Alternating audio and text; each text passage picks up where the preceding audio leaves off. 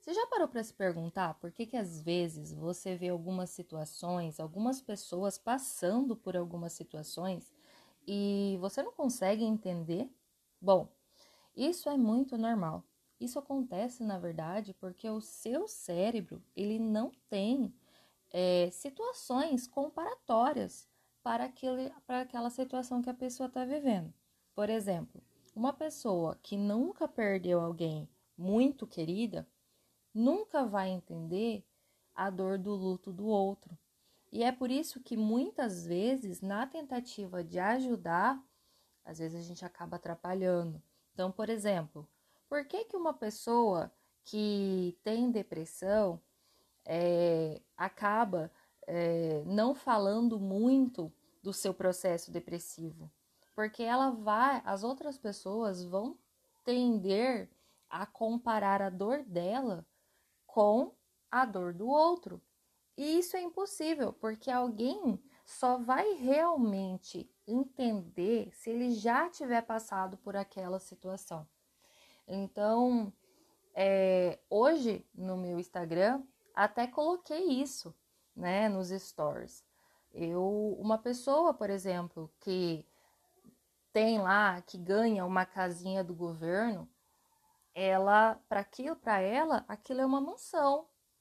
Por quê? Porque talvez antes disso ela não tenha onde morar, ela morava de favor. Então, aquela casa para ela vai ser um bem extremamente precioso e talvez você não entenda. Talvez uma pessoa que hoje mora nessas mesmas condições, ela não consiga ser tão feliz quanto alguém que estava em situação pior. Por quê? Porque talvez essa situação que ela está vivendo agora, é, vamos dizer assim, não seja essa casa que ela tem hoje, não seja aquilo que ela sabe que ela pode ter. Porque antes, por exemplo, ela podia ter tido uma empresa, uma casa num bairro muito bom, é, vivendo aí, vamos dizer, em numa, numa qualidade de vida muito superior, né, financeiramente falando. Então hoje, e aí ela foi perdeu tudo. Então hoje, quando ela se vê nessa situação, ela realmente ela não vai conseguir ser feliz. Por quê? Porque o cérebro dela entendeu que o bom não é aquilo, entendeu? Assim como a gente só vai conseguir agradecer uma coisa que a gente ganha quando a gente consegue realmente entender é, a situação e agradecer a situação. Uma pessoa que ganha uma cama usada, né? Aquilo para ela vai ser lindo e maravilhoso quando ela dormiu no chão. Uma pessoa que tem condições de comprar a sua própria cama, talvez não seja tão grata por ela. Então, não é que a gente não tenha empatia, não é que a gente desmereça, é que muitas vezes o nosso cérebro ele não tem comparações para fazer, então consequentemente a gente acaba por não entender. Então, se a gente não entende, se você nunca passou nada parecido e você não sabe a melhor forma de confortar uma pessoa ou é, vamos dizer aí, aconselhar uma pessoa, não diga nada. Porque a dor que aquela pessoa está passando, só ela vai entender. E às vezes ela não precisa, por exemplo, assim, alguém que perde alguém muito próximo, ela não precisa que ninguém chegue para ela e fale para ela assim, nossa, ela está num lugar muito melhor. Porque por mais que ela saiba aquilo, naquele momento a maior dor dela é a saudade. Então essas palavras não vão fazer o menor sentido. E aí quem está dizendo acha que está confortando, mas quem está ouvindo na verdade não está sendo confortável, tá?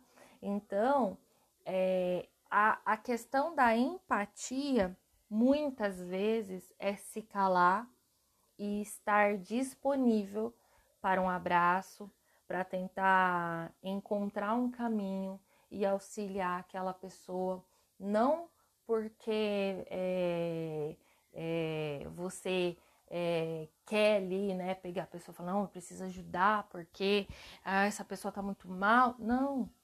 É um abraço, é um fala comigo, tô aqui, ó, vamos, vamos, vamos, vou te levar para terapia. Não, ó, vou te indicar isso aqui, ó, isso aqui vai te ajudar, entendeu? Porque não é o seu fardo, é o fardo do outro. Nunca, jamais meça a sua dor com a régua do outro, assim como você jamais pode comparar a dor do outro com a sua, nem para mais e nem para menos, né? É, eu lembro que quando eu estava em depressão, a coisa que eu mais odiava era que alguém comparasse. E às vezes é, a gente escuta falas assim que são gritantes. Então, por exemplo, assim, a pessoa fala, a pessoa vira para você e fala assim: Nossa, mas por que, que você tem depressão? Você anda, você fala, você pode trabalhar, você pode se locomover. Fulano de tal tá na cadeira de rodas. Imagina essa situação. Gente, se aquela pessoa estava sempre na cadeira de rodas, talvez ela seja muito mais feliz que eu.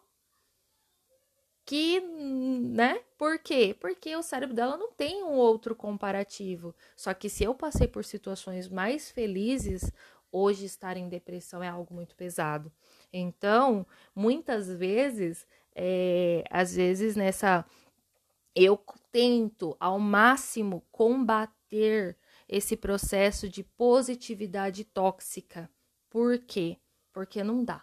Não dá pra gente achar que eu vou olhar para o outro e ter no outro um exemplo perfeito de vida. Se fosse assim, a gente não sofria. Se fosse assim, histórias de sucesso também não teriam tantas tragédias, né? Então, assim, a gente tem que parar de analisar é, as vertentes emocionais nessa questão de podia ser pior. Podia, mas para o outro não é. Para o outro é o que está acontecendo agora, tá? Então, fica aqui a reflexão. Nunca, jamais tire a sua régua do bolso para medir o outro e jamais tome a régua do outro para medir a sua dor. Você sabe o que é melhor para você. Você sabe o que tá, você está passando. E nunca espere também que o outro te entenda, te compreenda, porque não vai acontecer. O cérebro dele não tem preparo para entender isso. E é por isso que existem profissionais capazes de te auxiliar. Fez sentido para você? Então, talvez a melhor empatia é respeitar e ficar em silêncio e indicar uma boa terapeuta, um bom psicólogo, um bom profissional para acompanhar aquela pessoa. Fez sentido? Então, se você gostou desse episódio, envia para aquela pessoa para ela entender que muitas vezes o ser positivo pode ser muito tóxico para alguém, tá bom? Vamos combater essa positividade tóxica? Vamos ajudar mais pessoas a conseguirem ajuda da forma correta? Então, envia aí esse episódio para mais pessoas, para que mais pessoas compreendam o funcionamento do cérebro e consigam, enfim, desenvolver a verdadeira empatia, tá bom? Um beijo da Manu e até a próxima.